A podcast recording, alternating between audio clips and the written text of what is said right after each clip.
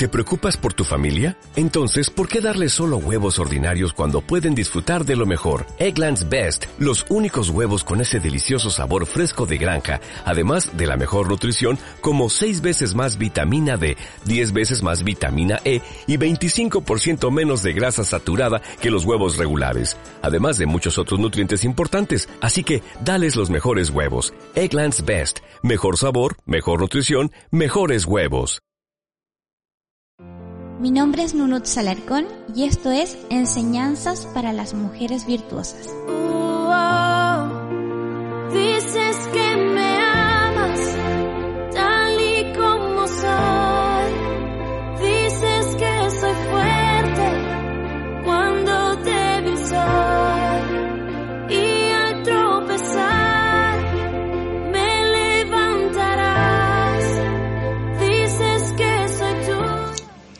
Devocionales del libro En Quietud, editorial Casa Bautista Publicaciones. Yo creo en ti. Lo que dices de. El día de hoy, decir la verdad. Por lo cual, desechando la mentira, hablad verdad cada uno con su prójimo, porque somos miembros los unos de los otros. Efesios 4, versículo 25. Parece mentira, pero es verdad que algunos que se dicen cristianos hablan mentiras. Jesús dijo que el diablo es mentiroso y padre de la mentira. Cada vez que mentimos, estamos dando lugar al diablo en nuestra vida.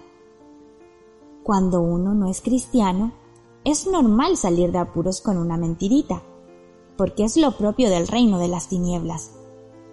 Pero cuando recibimos a Cristo como Salvador, hemos salido de las tinieblas a la luz, hemos pasado de muerte a vida.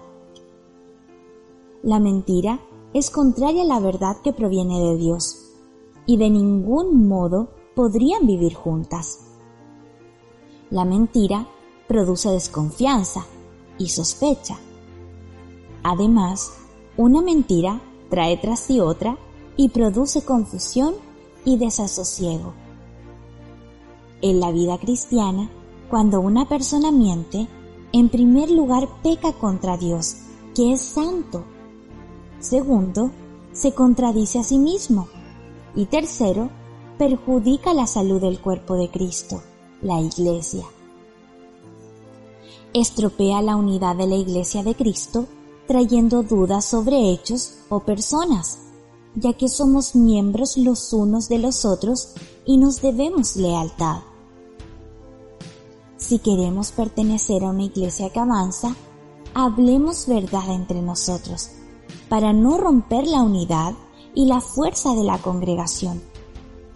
Si no estamos seguros de algo, más vale callar a tiempo.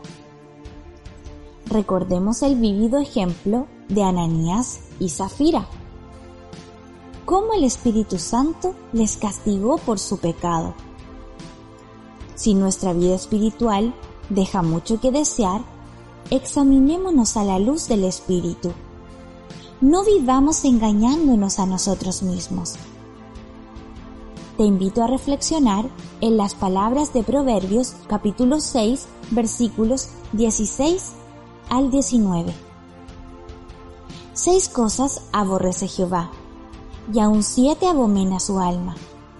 Los ojos altivos, la lengua mentirosa, las manos derramadoras de sangre inocente, el corazón que maquina pensamientos inicuos, los pies presurosos para correr al mal, el testigo falso que habla mentiras y el que siembra discordia entre hermanos.